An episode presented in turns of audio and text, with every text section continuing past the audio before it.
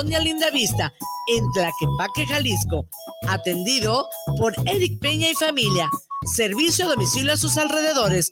Llámanos al 3339 554999. Dulcería, aquí es con Eric. Los comentarios vertidos en este medio de comunicación son de exclusiva responsabilidad de quienes las emiten y no representan necesariamente el pensamiento ni la línea de guanatosfm.net.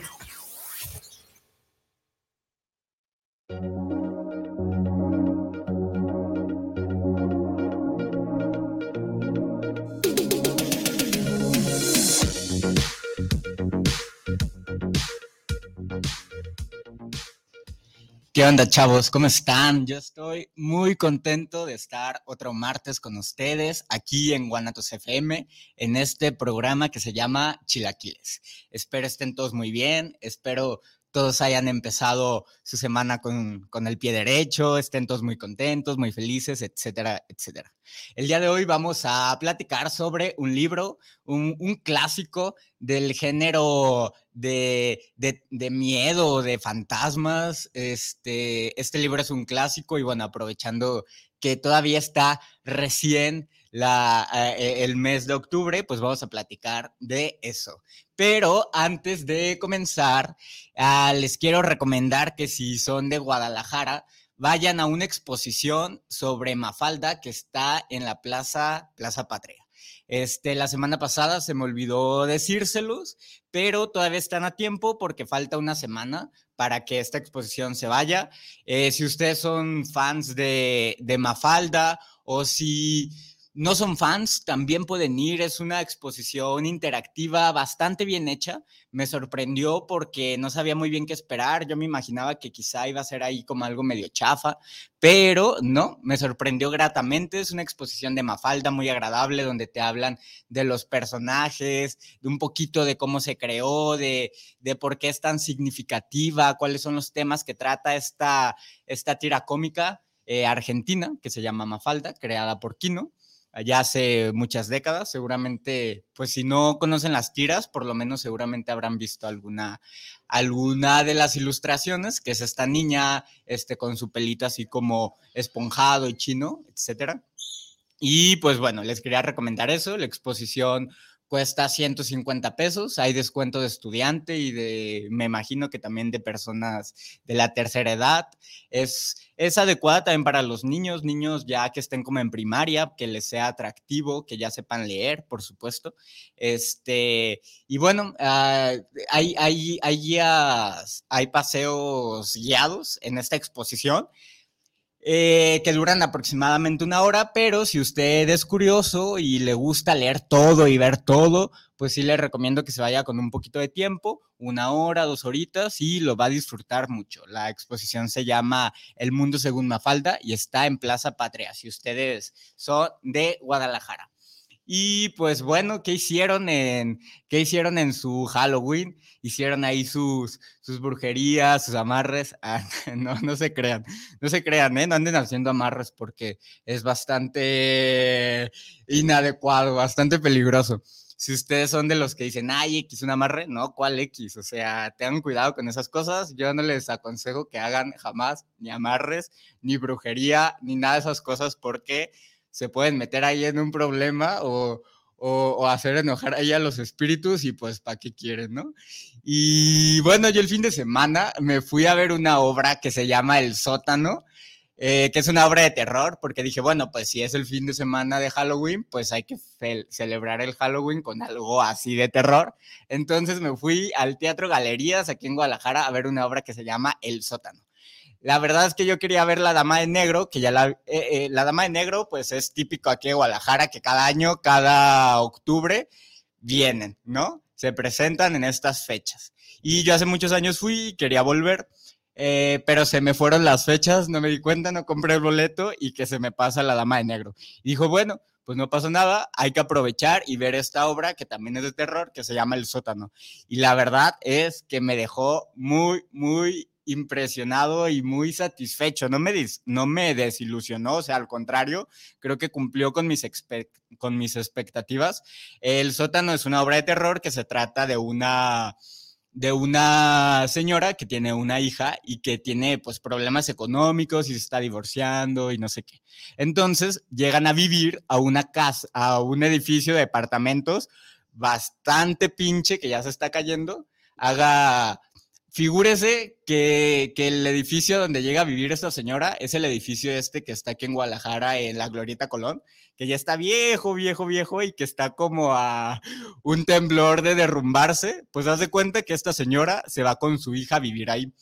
Y resulta que en este lugar, esto es teatro, ¿eh? les, les estoy hablando de una obra de teatro bastante efectiva gracias a la escenografía y todo. Entonces, esta señora llega con su hija a este edificio bastante, pues en muy malas condiciones, y resulta que hay un fantasma. Pero lo interesante de ese fantasma es que no es un, un fantasma como los que nosotros conocemos, sino que es un, un, fantasma japonés. Y si usted no sabe, los fantasmas japoneses son bastante, pues bastante culeros. O sea, aquí en México cuando hablamos de fantasmas, pues no pasa de que hay la llorona, ¿no? O de que hay una niña en los baños, o cosas así como un poquito más eh, inocentonas, ¿no? O sea, como más espíritus chocarreros. Pero los fantasmas japoneses, híjoles, esos sí son bien pinches, porque esos como que te chupan el alma. Entonces, pues en esta obra, la señora pues llega con su hija a este departamento y pues está ahí un, un fantasma japonés y pues no les cuento más. Eh, ojalá en su caso usted no tenga fantasmas y menos fantasmas japoneses, porque esos sí son esos sí son un pedo, o sea, los fantasmas japoneses sí son otro rollo.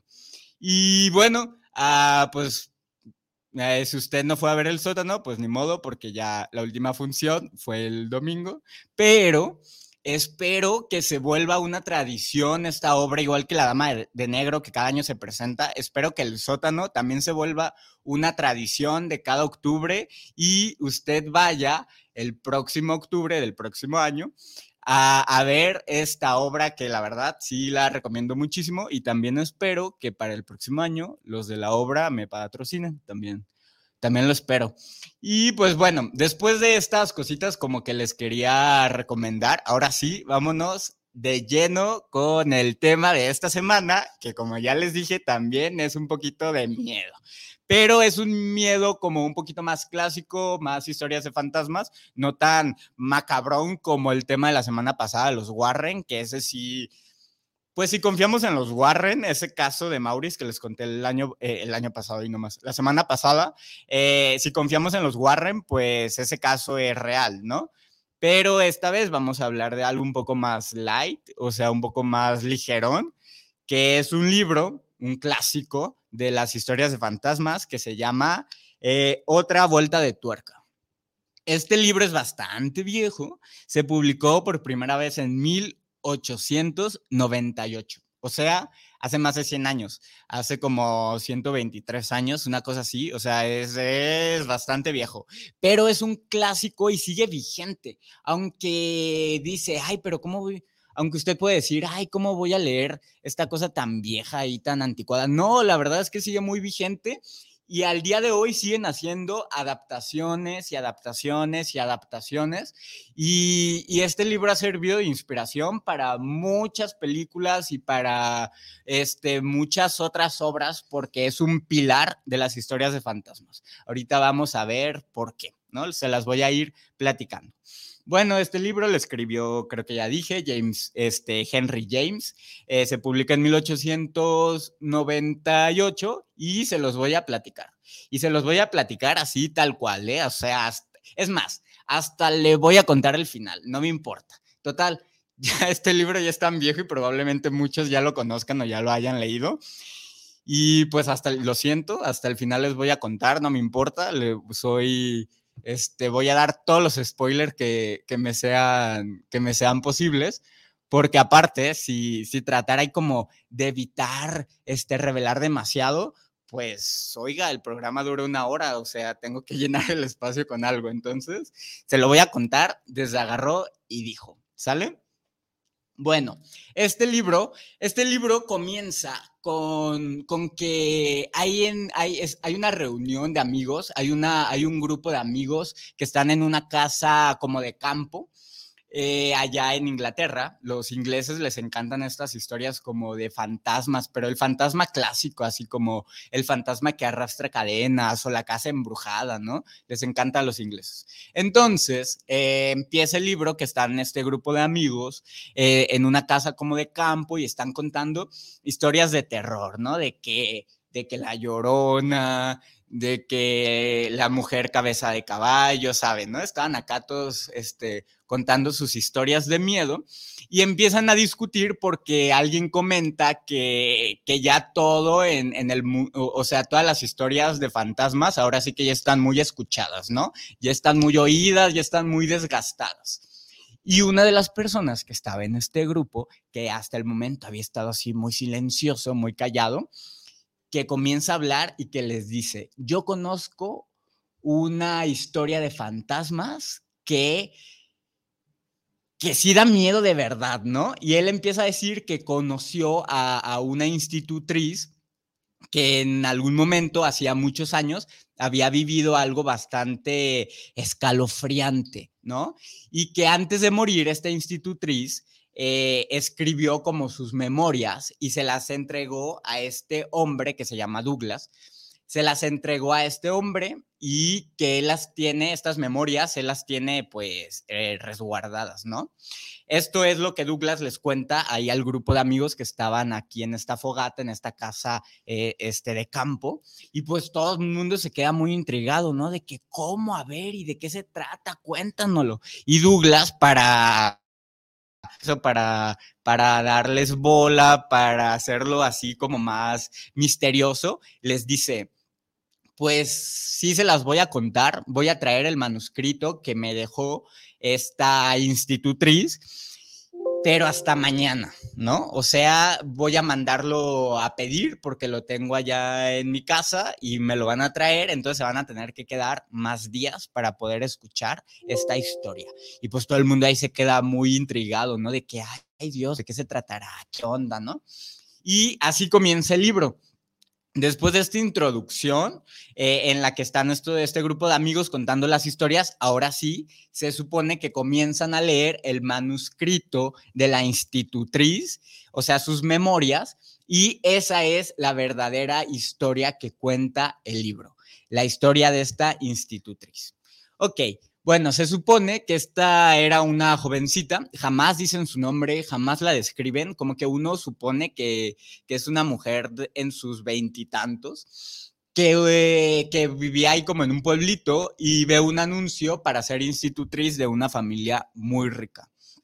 Entonces, pues ella va y hace, va y solicita el trabajo y resulta que, se, el, que el hombre, este, con mucho dinero que, que está buscando una institutriz para sus sobrinos porque se quedaron huérfanos. Y él es un hombre muy joven con mucho dinero, que disfruta de la vida, es un bon vivant, o sea, un trotamundos, un Casanova, y no quiere hacerse cargo de, de, sus sobrinos. Por eso está buscando a una institutriz que se haga cargo, ¿no? Y entonces esta muchachita va y se entrevista, y pues esta muchachita, pues se queda así impresionada por el chavo este, ¿no? O sea, se queda, o sea, ahora sí que de inmediato, pues se siente hasta intimidada, atraída, porque este hombre, eh, este muchacho, pues es, es un dandy, un, muy atractivo. Y se podría decir que desde, es, desde ese momento, desde que, lo, desde que la institutriz se entrevista con él y lo conoce y todo, y le platica el muchacho, pues, este, que e, esta situación de sus sobrinos, pues ella se queda así impresionada por el, por el güey este y hasta se puede decir que queda así enamorada de él, ¿no? Total, que el chavo pone una única condición para darle el puesto a la institutriz. Le dice que la única condición es que por nada, por ninguna razón, por ningún motivo, tiene que ser molestado le dice, ¿sabe qué? A usted le vamos a pagar, se va a ir a vivir a esta casa que tenemos en el campo, en un lugar que se llama Bly, eh, Manor o algo así. Usted se va a ir a vivir a esta casa ah, que tenemos allá, va a cuidar a mis sobrinos, pero no quiero ser molestado por nada. Usted no puede mandarme llamar, no puede hablarme, no puede contactarme, no puede escribirme cartas, no puede pedirme nada. Haz de cuenta que yo no existo, ¿no? Usted encárguese de todo. Yo no quiero involucrarme y yo no quiero saber absolutamente nada. Es así muy, pues lo deja muy claro, ¿no? O sea, lo deja así muy contundente y, pues uno ya empieza a sospechar desde el principio, desde que, desde que el muchacho este contrata a la institutriz, eh, pues ya uno empieza a sospechar que dice, ay, pues qué raro, ¿no? O sea, como de que por nada me vayas a buscar, por nada me vayas a escribir, este, pues yo ya sí sospecharía. Pero pues esta muchachita se deja un poco seducir por el encanto de este caballero y acepta el trabajo. Entonces, pues ya, la mandan allá en carruaje a esta mansión que tienen donde viven los dos sobrinitos, que son dos niños. Total que ella llega, este, pues es un lugar, es una casa pues vieja, pero, al, pero muy lujosa, pues, o sea, eh, aunque ya es antigua la casa, pues esta familia tenía mucho dinero, entonces pues eh, eh, hay un campo y hay hasta incluso una especie como de lago en esta propiedad y todo esto, ¿no? Y ya llega la institutriz, que como ya les dije, nunca sabemos su nombre, todo el tiempo pues solo nos referimos a ella como la institutriz llega y conoce a, primero conoce a, la niña, ¿no? Que es la menor. Y parece que la niña es un encanto, es una preciosura. La institutriz se queda así como, empieza a tener como una especie de enamoramiento por los niños. O sea, porque son, haz de cuenta, unos angelitos, unos querubines, son preciosos estos niños, son encantadores, virtuosos, educados, inteligentes, ¿no? Y la institutriz empieza a tener ahí como una especie, pues sí, como de aprensión hacia los niños, como enamoramiento. Y total, que ella está ahí encantada con la chiquilla porque el niño, que es un poquito mayor, que ha de tener como unos nueve años, está en el colegio, ¿no? A los ingleses les fascina esto de los internados, ¿no? O sea, la educación para la gente eh, rica, la aristocracia, siempre era eh, para los varones en internados, ¿no? Siempre los mandaban allá al internado. Entonces el niño pues está en el internado y al principio la institutriz solo convive con la niña y es la niña así más preciosa, más rubia, así con sus caireles encantadoras, simpáticas y no todo. Haz de cuenta un angelito. Y empieza a convivir con ella y todo muy bien. Y luego llega el niño, que también es un encanto, así, un, le dice, se refieren a él como el caballerito, ¿no? Así precioso, encantador, divino, lo que ustedes quieran, ¿no? Lo que ustedes quieran y manden. Pero aquí empieza también lo truculento porque el niño llega acompañado de una carta del director del colegio en el que dice, a este niño ya no lo podemos volver a recibir. Perdón, pero ha hecho algo muy malo, ha hecho algo muy malo y ya no lo queremos en el instituto, ya no lo queremos en el colegio, ya no queremos que vuelva. Así es que hágale como quiera, pero a este chiquillo ya no lo queremos aquí. Eh, esto decía en la carta que llega con el niño, cuando el niño llega ahí a la mansión y pues la institutriz se saca mucho de onda, ¿no? Porque jamás aclaran qué es eso malo que hace el niño. Y la institutriz empieza así como a, cavilar o a dudar porque dice, bueno, estos niños son un encanto, son así unos angelitos. Qué malo pudieron haber hecho estos niños, ¿no? Seguramente fue un error. Este niño no pudo haber cometido ningún, ninguna travesura, ninguna maldad porque es tan educado, tan bien portado. O sea, la institutriz así, este, pues elevando al cielo a los chiquillos, ¿no? O sea, para ella son la perfección así, qué sé yo, ¿no? Y pues bueno, ahí está ella jugando con los chiquillos este, así disfrutando porque les digo que tenían campo y lago y todos muy felices. Hasta que un día esta, esta institutriz pues está ahí dando, dando un paseo, ahora sí que salió a caminar para pensar un ratito y está ella ahí, ¿no? Recorriendo, ya, ya iba a anochecer, entonces está ella ahí caminando y que de pronto, así, en la lejanía, trepado ahí en una torre, eh, eh, en una, pues sí, como una especie de, torre que había ahí en la propiedad. Allá trepado ve a un viejo, ¿no? Allá lo ve y dice, ah, caray, se nos metió aquí un delincuente, ¿no? Aquí se nos metió un ladrón, ¿quién es él? ¿Qué es eso, no? Y ahí en la torre alcanza a ver al viejo que está ahí parado y nomás la ve. Y pues la, la institutriz dice, ah, caray, pues ¿qué hago, no? Este, ¿quién será ese fulano? Total, que el fulano se da la vuelta y se va. Y va y le cuenta al ama de llaves, le dice, oiga, fíjese que vio a un viejo aquí que como que se nos metió a la propiedad. Y zorrájale, que se va enterando que ese viejo no está vivo, es un fantasma, porque eh, eh, él, eh, la persona, bueno, él es la, entidad, la aparición que ve la institutriz, es el fantasma de una especie como de, asistente personal del, dueño, ¿no? Haz de cuenta, haz de cuenta que, que era como un capataz que vivía en la propiedad, pero que ya estaba muerto. O sea que un día lo encontraron en condiciones bastante extrañas, ahí muerto. ¿no? Tirado ahí en, en, la carretera. Y pues entonces la institutriz dice, ah, caray, pues entonces vio un fantasma, ¿no? Y ella se empieza a preocupar más que por el fantasma en sí mismo o por ella o por su seguridad, se empieza a preocupar por los niños, porque dice, ay Dios, ¿no? Que, que eh, eh, hay que proteger a los niños, que no se den cuenta eh, que hay fantasmas o que los fantasmas no le quieran hacer no le quieran hacer nada, ¿no?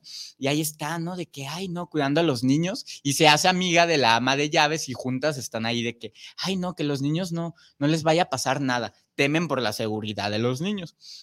Total, que así sigue el tiempo y que en una de esas, en una noche, ahora sí que en una noche tormentosa, pues que la señora ve a otro, bueno, la institutriz ve otro fantasma, en este caso una mujer. Y dice, ah, caray, otro fantasma una mujer, y luego se entera todo por boca del ama de llaves que ese fantasma es el fantasma de la antigua institutriz, porque antes de ella había otra institutriz que también estaba ya fallecida, ya estaba muerta y también ahí se les aparecía. Y parece ser que estos dos fantasmas, tanto el hombre que se llama Quint, este, que era el antiguo capataz, como Jessel, creo que se llama, la, antigua institutriz, que ambos ya están muertos en circunstancias muy extrañas, al parecer en vida eran ahí como amantes, como que tenían ahí sus que veres, como que se entendían, ¿no? Como que se llevaban bien, digamos. Y, y, pero pues ya estaban muertos y la institutriz esta nueva dice, ah, caray, pues aquí se mandan apareciendo. Y empieza a sospechar, con algo de razón, que estos fantasmas pues son malos y que se le quieren acercar a los niños, que le quieren hacer daño a los niños. Y como los niños son así, bueno, un pan de Dios, unas cosas preciosísimas, pues la institutriz está ahí como cuidándolos, ¿no? De que, ay, no, que no se enteren los niños, que no sé qué. Ahora sí que háganme a mí, pero no le hagan a los niños. Pero, ¿cuál va siendo su sorpresa? Que un día empieza a sospechar que en realidad los niños que ella cree tan buenos tienen contacto con los fantasmas y están fingiendo que no se dan cuenta.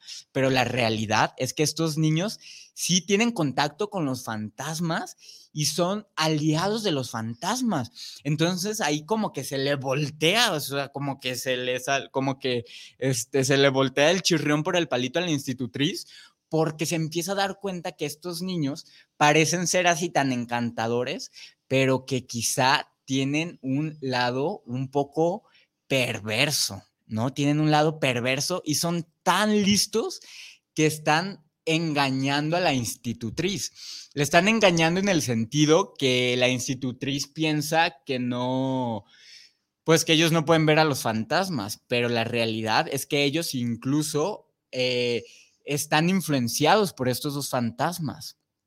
eh, bueno, porque la, ama de llaves le cuenta a la institutriz que cuando estos, tan, la antigua institutriz y el capataz que ya está muerto, le cuenta pues que en vida eran como que eran, como que estas personas se trataban de acercar a los niños y que eran una como mala influencia.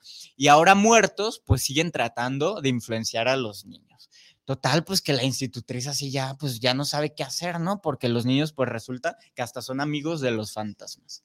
Y aquí empieza la parte en la que pareciera que estos niños son mucho más inteligentes de lo que la institutriz pensaba y son mucho más perversos de lo que ella creía.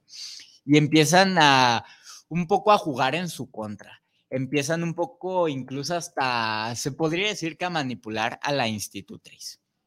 ¿No?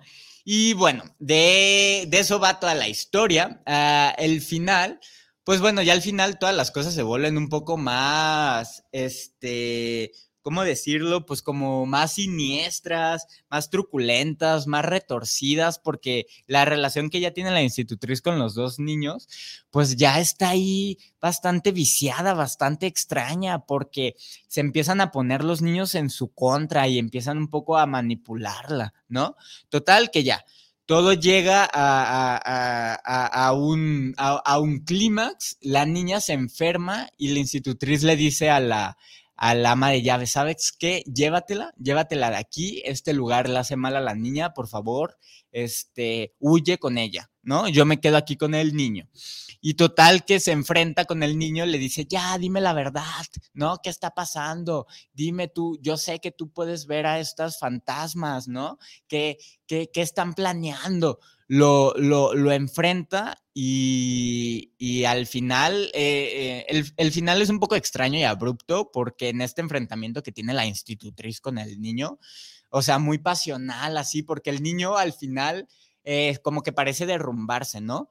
Durante toda la historia demostrarse un temple y una perversidad, pero ya para el último el niño pues se derrumba, como que el niño empieza a sentir miedo de todo lo que está pasando y empieza pues también como a conmoverse ahí con la institutriz y esto es lo raro de la historia, ¿no? Esto es como un poco pues lo, lo, lo, lo polémico, lo famoso de la historia, porque resulta que en esta última, pues sí, parte o escena o como el o capítulo, como le quiera decir, eh, de, del libro, pues la institutriz tiene, tiene tan apretado al niño y están llorando y al mismo tiempo el fantasma del, de, de Quint, o sea, el que era como el capataz, eh, uno de los fantasmas pues está ahí, ¿no? Los está como acechando y la institutriz tiene así tan, tan, tan apretado al niño y están llorando y lo tiene abrazado que parece ser que asfixia al niño y lo mata. Y ahí acaba la historia. ¿no? ¿Por qué, ¿Por qué es tan famosa esa historia? Eh? Porque en serio es muy famosa. Si usted googlea así de que las historias, los libros de fantasmas más famosos, ¿no? O, o, clásicos o lo que usted quiera, sin duda, sin duda, sin duda le va a aparecer este libro. Otra vuelta de tuerca. ¿No? Y, dice, y usted puede preguntarse, bueno, ¿y por qué es tan famoso, no? Este, porque, como ya le dije, pues se publicó hace más de 100 años y al día de hoy sigue siendo un referente. La cosa es que tenía una parte muy innovadora este libro, porque como quizá, bueno, no sé si, si lo pude, bueno, no, creo que, que, no, que no se puede que es difícil de explicar, aunque cuentes la historia con detalles como un poco lo acabo de hacer, es difícil de explicar lo que realmente quiere transmitir el autor, porque resulta que, que nunca queda demasiado claro si la institutriz realmente está viendo a los fantasmas o más bien está loca, ¿no? Y esto es una, como una trama muy común en las historias, en las películas de terror, en las historias de, de miedo actuales. Es muy común que, que, que se deja un poco al aire o se sugiere que no hay fantasmas, sino que todos son alucinaciones o problemas mentales de la persona que dice ver los fantasmas. Y este fue uno de los primeros libros que planteó eso, la posibilidad de que en realidad la historia de fantasmas no fuera una historia de fantasmas, sino que la institutriz se lo estuviera imaginando todo, ¿no? Este, y, y, parece que a lo largo de la historia eh, todo el tiempo están ahí como dejándolo un poco al aire. Es una historia muy ambigua. Nunca, nunca te deja eh, tan claro qué es lo que está, lo que está pasando. no es un defecto de la obra, sino al contrario. Eh, e, este, esta ambigüedad que, esta ambigüedad con la que el escritor escribió, escribió el libro, este, es bastante disfrutable. Es, es, precisamente la, principal virtud de, esta obra, que, que, todo el tiempo estás intrigado, que, es, que hay muchas cosas sin resolver. Nunca sabes, por ejemplo, este, yo cuando empecé a leer el libro, cuando les cuento que la institutriz entrevista con el, con el tío, este joven, que es un bon y, y que le pide que no se comunique con él, o sea, que la institutriz se encargue de todo y no y, y, jamás contacte con él. Eso pues es bastante misterioso, nunca se aclara porque el tío pues tal cual nunca vuelve a aparecer en la historia y nunca se aclara exactamente por qué, pero por ejemplo, a mí me da la impresión de que pues el tío también era un fantasma, ¿no? Porque dices, oye, es que está muy sospechoso, ¿por qué? Porque esa insistencia en que no lo busquen? Quizá era un fantasma y, mm, y no, y, y, le dejó claro a la institutriz que no le pidiera intervención porque pues al estar muerto pues no podía intervenir, ¿no? Entonces, pues a lo largo de toda la historia, ¿no? Eh, eh, por ejemplo, el ama de llaves, ella nunca ve, bueno, parece que ella nunca ve a los fantasmas, pero, es, pero sí cree, sí cree en, lo que le está diciendo la institutriz, ¿no? Son como aliadas y, la, y la ama de llaves, pues es como una mujer un poco, un poco más tonta. Que, que, también está enamorada, hechizada por los niños y también trata de protegerlos y ella nunca ve, nunca ve a los fantasmas, pero le cree le cree a la institutriz, le cree que, que, estas, que estas dos personas ya muertas pues se aparecen en, la propiedad.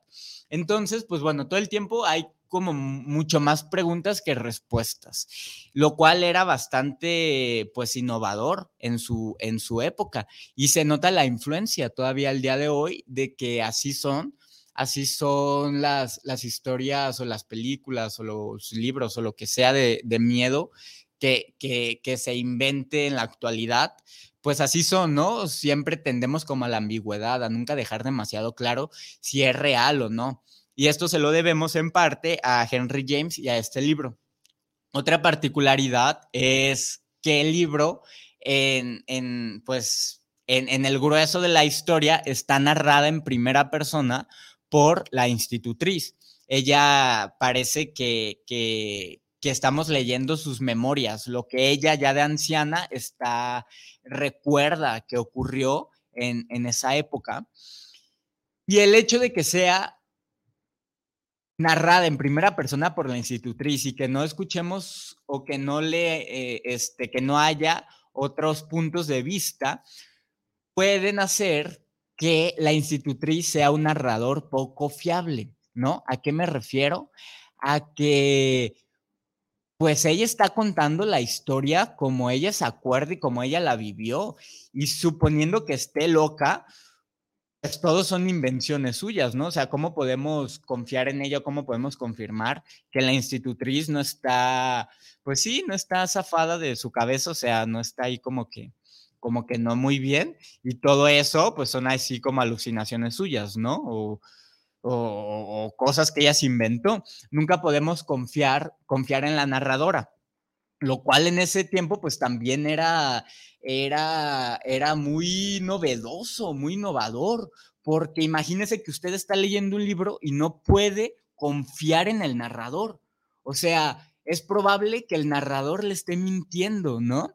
Entonces, bueno, todas estas cosas hacen de este libro una lectura súper disfrutable, aunque yo ya les conté el final. Ahora sí que al final se muere el niño. Aunque ya lo sepan, mm, si usted no ha leído el libro, por favor, no se lo pierda porque, porque es muy, muy disfrutable. Lo que pasa eh, con, con, esta, con esta historia es que no es tanto el qué, no importa tanto qué es lo que, lo que pasa o, la historia en sí misma. Lo, lo, más delicioso del libro es el cómo, cómo el narrador te mete en esta atmósfera, trata un poco de confundirte, crea escenarios este, bastante escalofriantes, una eh, atmósfera siniestra y, escenas que realmente son de miedo, ¿no? El, el escritor era un gran escritor, mm, o sea, un clásico, un, escritor increíble. Entonces es muy disfrutable esta novela, muy, muy disfrutable. Aparte es cortita. Tiene como, bueno, en la edición que yo tengo tiene 200 páginas, pero, pero hay ediciones donde por el tamaño de letra, etcétera, tiene, tiene menos, como alrededor de 150 páginas. Entonces es una novela bastante, bastante corta. Ah, el único pero que yo le pondría es que como es una novela gótica y es una novela vieja, o sea, de hace más de 100 años, el estilo eh, en el que está escrita sí es un poco complicado porque el escritor usa eh, oraciones muy largas, eh, la forma en la que escribe es como muy como muy rebuscada, con muchas florituras. Eh, las oraciones no son tan fluidas, entonces hay que ponerle mucha atención porque te puedes perder en, lo que estás leyendo. Ese es el único pero que yo, que yo le pondría, pero pero perfectamente se, se, puede, si usted ya, si usted es un lector habitual, si tiene el hábito de la lectura, no le va a costar mucho trabajo entrarle a esta novela. Es, es bastante, bastante bueno. Y como ya les decía, hay mucha influencia, hay, hay mucha influencia en toda la cultura de, de, historias de fantasmas. Hay muchas películas que, están, que son adaptaciones, hay muchas películas que si no son adaptaciones, sí están inspiradas en esta obra. Incluso en Netflix acaban hace no mucho tiempo, acaban, acaban de hacer una, una serie que está inspirada en esta en, esta novela que se llama La maldición de Blay Minor o Minor, no sé, que, que Blay Manor, como les dije, era el lugar, así se llamaba la propiedad de esta familia. Y, pues bueno, e, eso hace poco, ¿no? Entonces, todo incluso el año pasado estrenaron una película que, está, que es una adaptación un poco moderna, eh, ubicada en los noventas, eh, bueno, eh, ambientada en los noventas, el año pasado acaban de estrenar esta película, que es una adaptación con el niño que sale en Stranger, Stranger Things. Y, pues bueno, eh, sigue muy vigente. E incluso, yo hace muchos años, yo sin saber, leí una novela que precisamente se trataba de una institutriz que cuida a dos niños, ¿no? Entonces cuando empecé, cuando empecé a investigar sobre eh, otra vuelta de tuerca y compré el libro y leí la sinopsis, me, me, quedó muy claro que ese libro que yo había leído hace algunos años, escrito por John Boyne, que es un excelente escritor también, que es el mismo que escribió El niño con, con la pijama de rayas, eh, él escribió en el 2013 una novela de miedo que se llama El secreto de Gaudlin Hill o Gaudlin Hall. Eh, y, y, parece que él toma como base la misma premisa de otra vuelta de tuerca, o sea, que él, igual su historia se trata de una institutriz que cuida a dos niños. Pero lo curioso es que John Boyne le quita la ambigüedad, como que él, su propia interpretación del libro de Henry James, Otra Vuelta de Tuerca, su propia interpretación es lo que plasma en su libro. O sea, la historia es la misma, pero le quita la ambigüedad. Él elige como, como, como su propia versión de Otra Vuelta de Tuerca, ¿no? El libro se llama El secreto de Gaudlin Hall y como pues como ha de haber sido un fracaso el libro, como que casi, como que casi no se vendió. Entonces el otro día me metí a Gandhi y ahí está, ¿no? Disponible el libro como por 80 pesos. Entonces, pues también es otra, es otra opción si quiere leer historias así de fantasmas. Y pues nada, este ya terminamos con otra vuelta de tuerca. Espero les haya resultado entretenida mi narración y espero les haya intrigado, les haya causado la suficiente curiosidad para que usted vaya y lea el libro, que lo puede conseguir en ediciones bastante baratas. Eh, a mí me costó como 50 pesos en Amazon, una muy buena edición.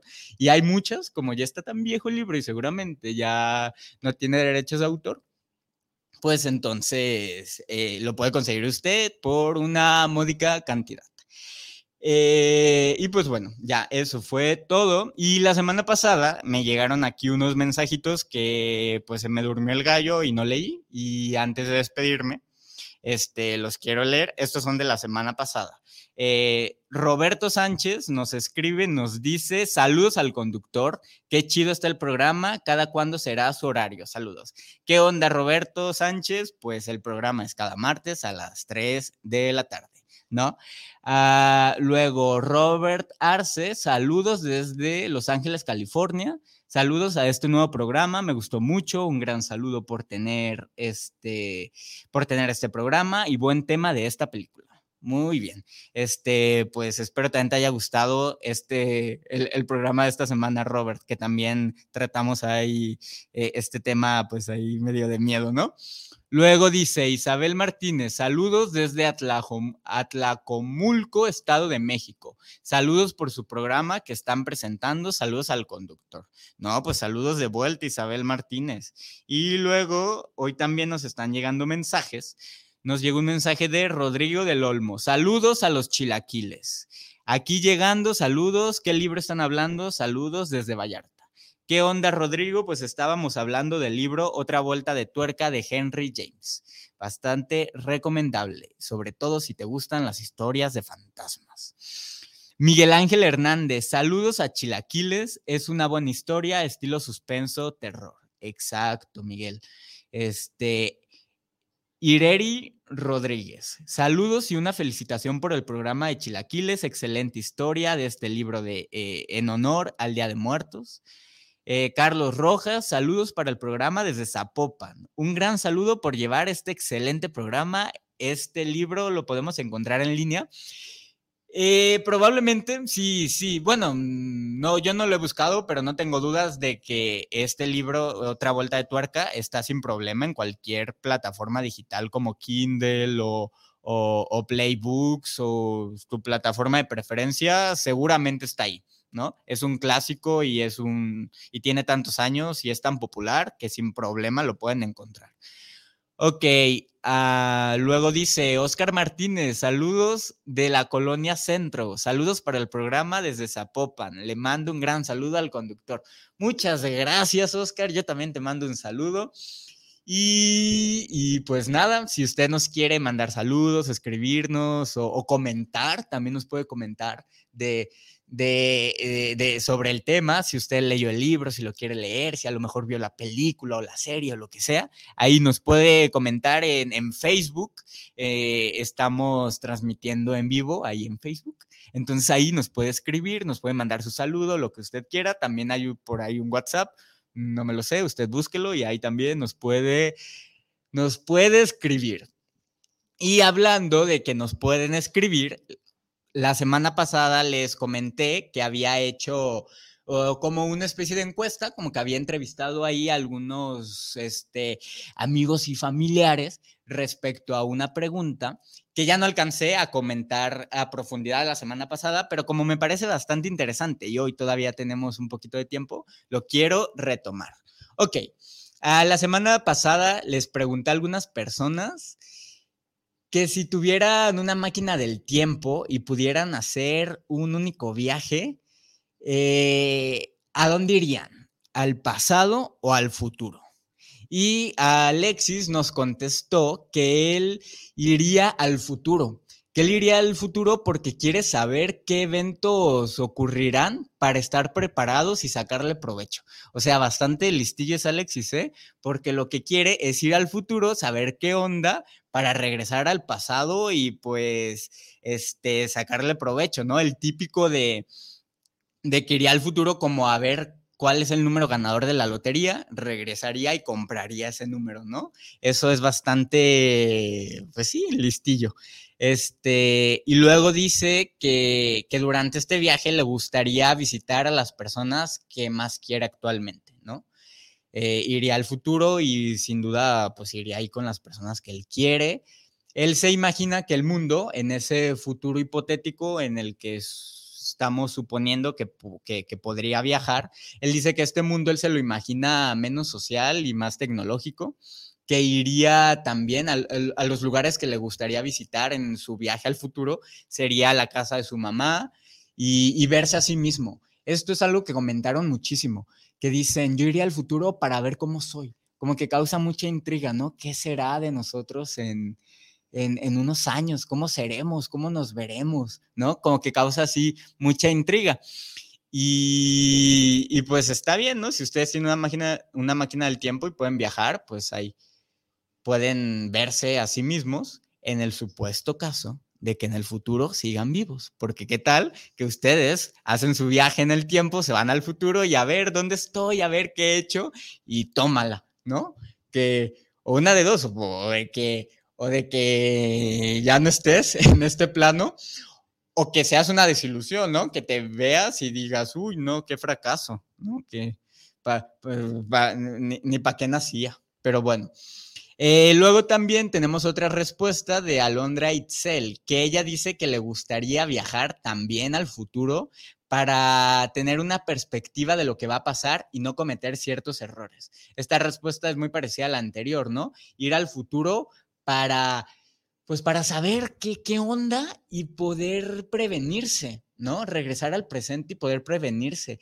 Dice que le gustaría este, explorar, ¿no? Cómo es la vida en esta, Alondra dice que, que en su viaje al futuro le gustaría explorar cómo es la vida, eh, que se quedaría aquí en, su ciudad, en Guadalajara, para ver cómo es. Y, e igualmente le gustaría conocerse a sí misma, le gustaría verse cómo es en el futuro. Luego, ah, eh, Marco, Marco nos dice, ah, miren, este, como les comenté, eh, este, lo que dice, lo que dice Marco es que él viajaría eh, al pasado para poder comprar el billete de lotería ganador. Apostaría eh, con los números ganadores y me haría millonario.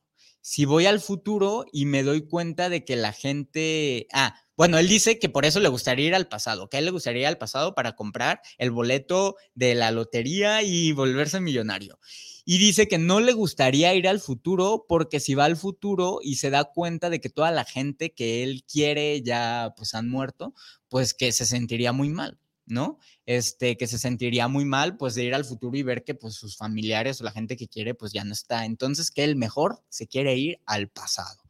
Eh, ¿Qué le gustaría hacer este viaje? Marco dice que le gustaría ir a lugares, este, le gustaría el pasado y, e ir a lugares donde, donde se quedó con ganas de ir y comprar cosas que no, que no compró y, vivir pues lo que no, pues lo que no vivió, ¿no? Ahora sí que si regresas al pasado, pues tratas como de, pues de hacer cosas diferentes, ¿no? Digo, este, y, y él advierte que aunque le gustaría hacer algunas cosas que no hizo en el pasado, eh, que tampoco se arrepiente, que no se arrepiente de lo que ha hecho hasta el día de hoy.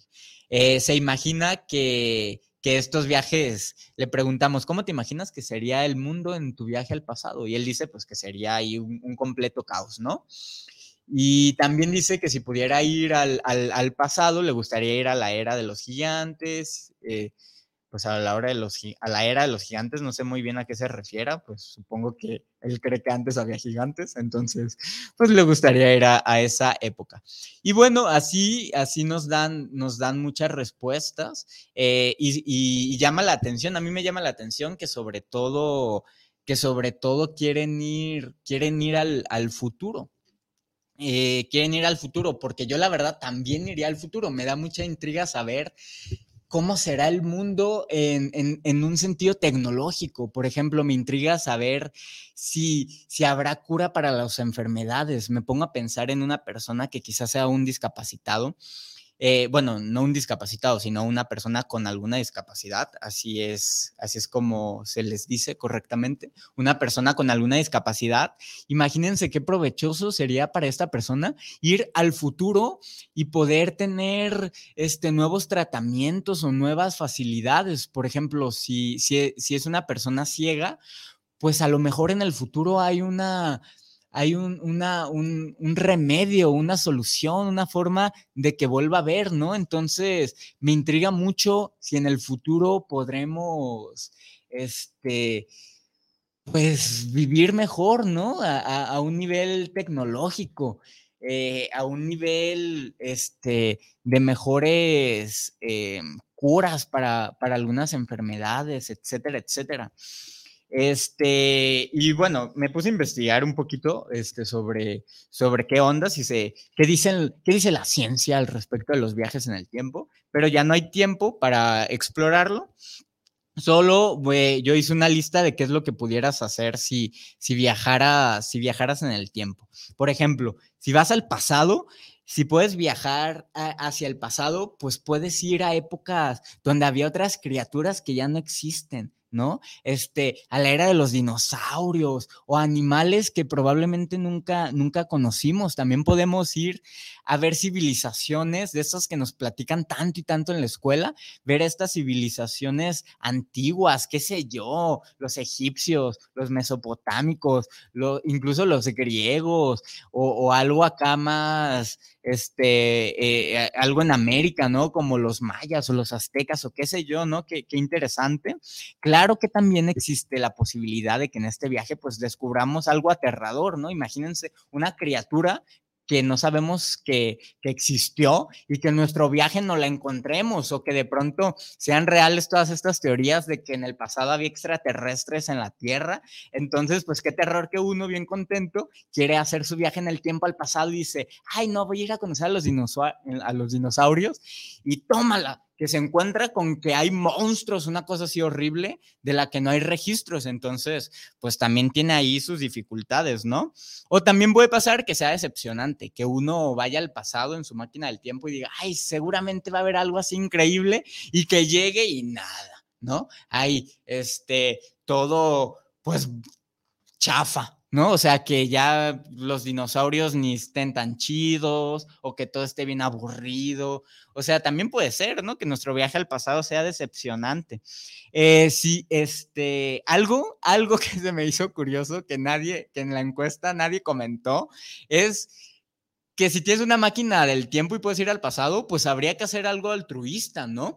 Advertir de alguna catástrofe, este, alertar de que Hitler va a matar a los judíos, qué sé yo, ¿no? Algo así altruista, eh, ir allá a, Hiroshima y Nagasaki decirles, váyanse porque les van a aventar la bomba atómica.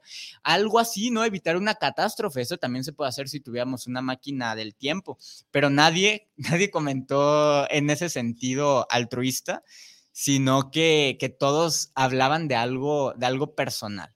Y pues bueno, ya llegamos al final de Chilaquiles. Me divertí mucho al contarles todo esto, al leer sus mensajes. Eh, yo soy Carlos Vázquez y nos escuchamos la próxima semana, el próximo martes a las 3 de la tarde, aquí en Guanatos FM. Muchas gracias a todos los que nos este, escucharon el, eh, el programa y que tengan bonita semana. ¿Sale? Bye.